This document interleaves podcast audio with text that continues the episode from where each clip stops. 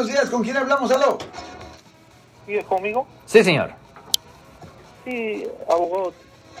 Am, una pregunta. Sí, señor. ¿Es el mismo es el mismo castigo un delito federal y un delito estatal? Absolutamente no. Ah, delitos federales son diferentes, códigos completamente diferentes y generalmente los delitos federales son castigados mucho, mucho, mucho más serios.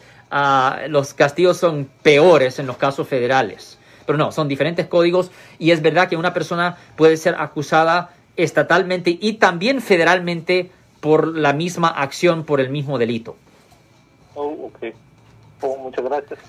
Señor. De cualquier forma, yo soy el abogado Alexander Cross y nosotros somos abogados de defensa criminal, defensa penal aquí en el área de la Bahía, Norte, California. Si alguien en su familia o si usted ha sido arrestado por haber cometido un delito aquí en el área de la Bahía, Norte, California, llame ahora mismo para hacer una cita gratis. 1-800-530-1800. De nuevo, 1-800-530-1800. 00 Marco. Si les gustó este video, suscríbanse a este canal, aprieten el botón para suscribirse y si quieren notificación de otros videos en el futuro, toquen la campana para obtener notificaciones.